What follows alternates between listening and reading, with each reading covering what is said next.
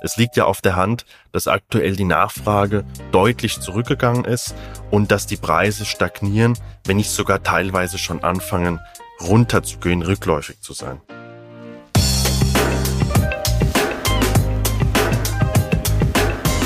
Hallo und herzlich willkommen zu einer neuen Folge des Makler Podcasts mit mir, Fabian Lauer, Inhaber von Kensington Immobilien Mannheim und Landau. Ich habe gestern mit einem meiner Mitarbeiter zusammengesessen beim Mittagessen und er hat mich gefragt, du Fabian, wie soll ich denn aktuell auf die ganzen Fragen von den Eigentümern reagieren? Die fragen alle, wie sieht's aus? Wie stehen sie zu der Krise? Was kommt da alles auf uns zu? Kriege ich überhaupt noch das Geld für meine Immobilie? Und was planen sie? Wie machen sie weiter mit der Strategie? Und wir haben uns dann sehr, sehr lange ausgetauscht, weil das natürlich einer der Punkte ist, den aktuell extrem viele Makler haben. Und ich möchte heute das Ganze mit euch teilen und auch mit dir drüber sprechen, was du tun musst, um die aktuelle Krise am deutschen Immobilienmarkt zu meistern. Also ich denke, wir merken ja alle gerade, dass der Immobilienmarkt in Deutschland sich dreht und auch in eine Krise rutscht. Und in meinen Augen ist es so, jeder, der was anderes behauptet, der Makler ist, der Finanzierer ist oder der Immobilienunternehmer generell ist, der ist nicht hundertprozentig ehrlich zu sich selbst. Denn es liegt ja auf der Hand, dass aktuell die Nachfrage deutlich zurückgegangen ist und dass die Preise stagnieren, wenn nicht sogar teilweise schon anfangen, runterzugehen, rückläufig zu sein. Das hat mehrere Faktoren. Zum einen, eine große Gruppe an Interessenten fällt weg, da diese Gruppe es sich schlichtweg nicht mehr leisten kann, beziehungsweise auch von den Banken nicht mehr finanziert wird, weil einfach die Preise nicht mehr in Relation zu dem stehen, was die Leute verdienen, beziehungsweise was sie an Eigenkapital zur Verfügung haben. Viele Interessenten sind auch verunsichert aufgrund der anderen Themen, die es noch so gibt in Deutschland, wie beispielsweise den stark steigenden Energiekosten ähm, oder den Sanierungskosten respektive Renovierungskosten, die einfach schlichtweg nicht kalkulierbar sind für viele Leute. Daraus resultiert natürlich augenscheinlich, dass mehr Objekte am Markt sind und dass mehr Objekte angeboten werden als zuvor.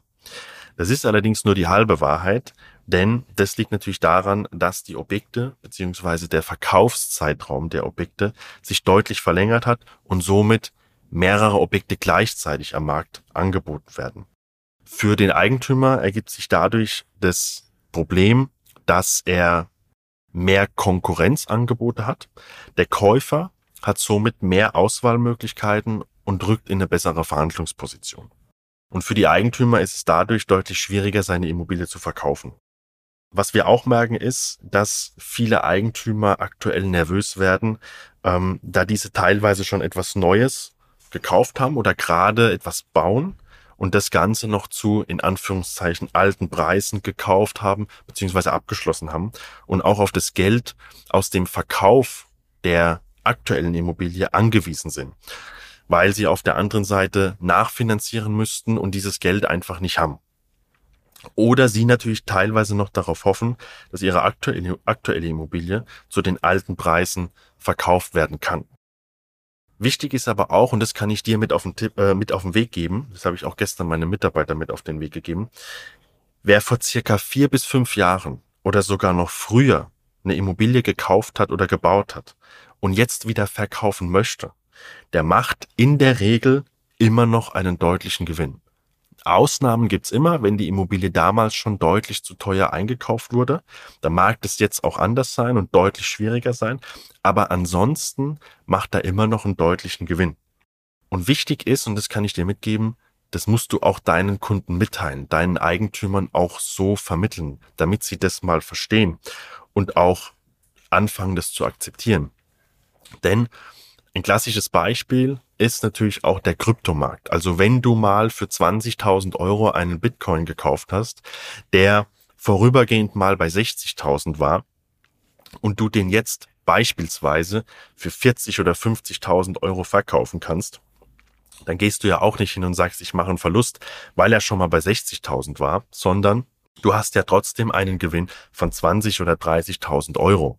Ja, das mal als Beispiel. Da musst du versuchen, deinen Eigentümern das auch so zu vermitteln, dass sie nicht nur sehen, ich verliere hier jetzt, weil vor einem Jahr der Preis deutlich höher war, sondern ich mache trotzdem Gewinn.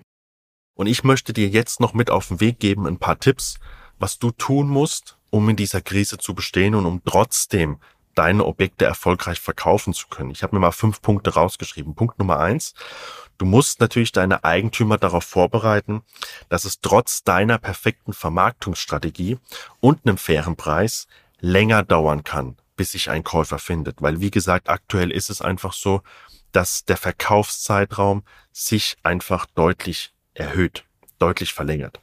Der zweite Punkt, du solltest die aktuelle Marktlage bei deinen Wertermittlungen mit einkalkulieren und dem Eigentümer auch erläutern und die Gründe hierzu nennen, warum der Preis jetzt einfach nicht noch weiter nach oben geht oder sogar etwas niedriger ausfällt.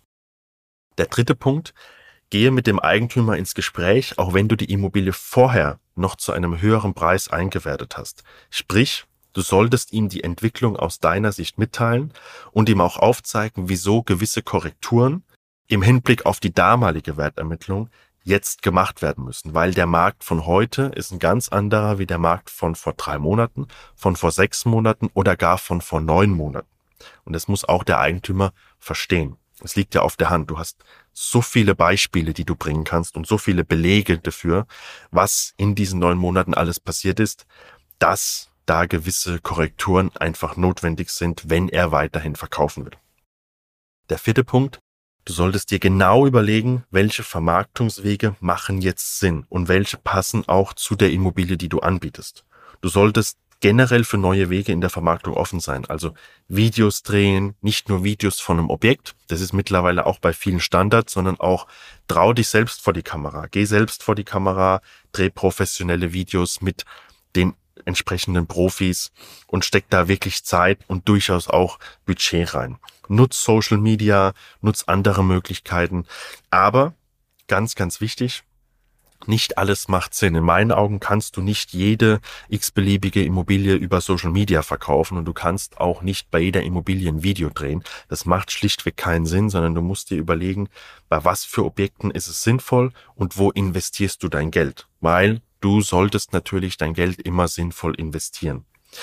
Und der fünfte und letzte Punkt, und das ist ja der Grund für diesen Podcast, für diese Episode heute, bereite dein Team, deine Mitarbeiter auf die neue Situation am Markt vor und entwickle mit jedem deiner Mitarbeiter individuelle Strategien für deren Objekte und auch für den Mitarbeiter selbst. Wie hat er mit der Situation umzugehen? Denn wenn wir mal ganz ehrlich sind, die allermeisten der Leute am Markt und der Makler am Markt sind ja in der Regel jüngere Leute, oder Makler, die innerhalb der letzten zehn Jahren diesen Beruf angegangen haben.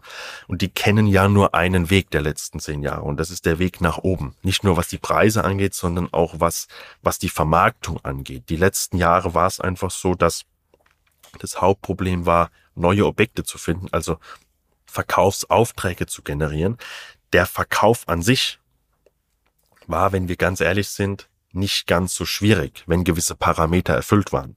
Und jetzt dreht sich halt alles und jetzt ist es deutlich schwieriger und deutlich anspruchsvoller. Ich glaube, das ist der perfekte Ausdruck. Deutlich anspruchsvoller, Kaufinteressenten zu finden und eine Immobilie wirklich verkaufen zu können. Ja, ähm, auch hier wieder individuelle Strategien für jeden Eigentümer, für jedes Objekt und auch für jeden Mitarbeiter in deinem Team.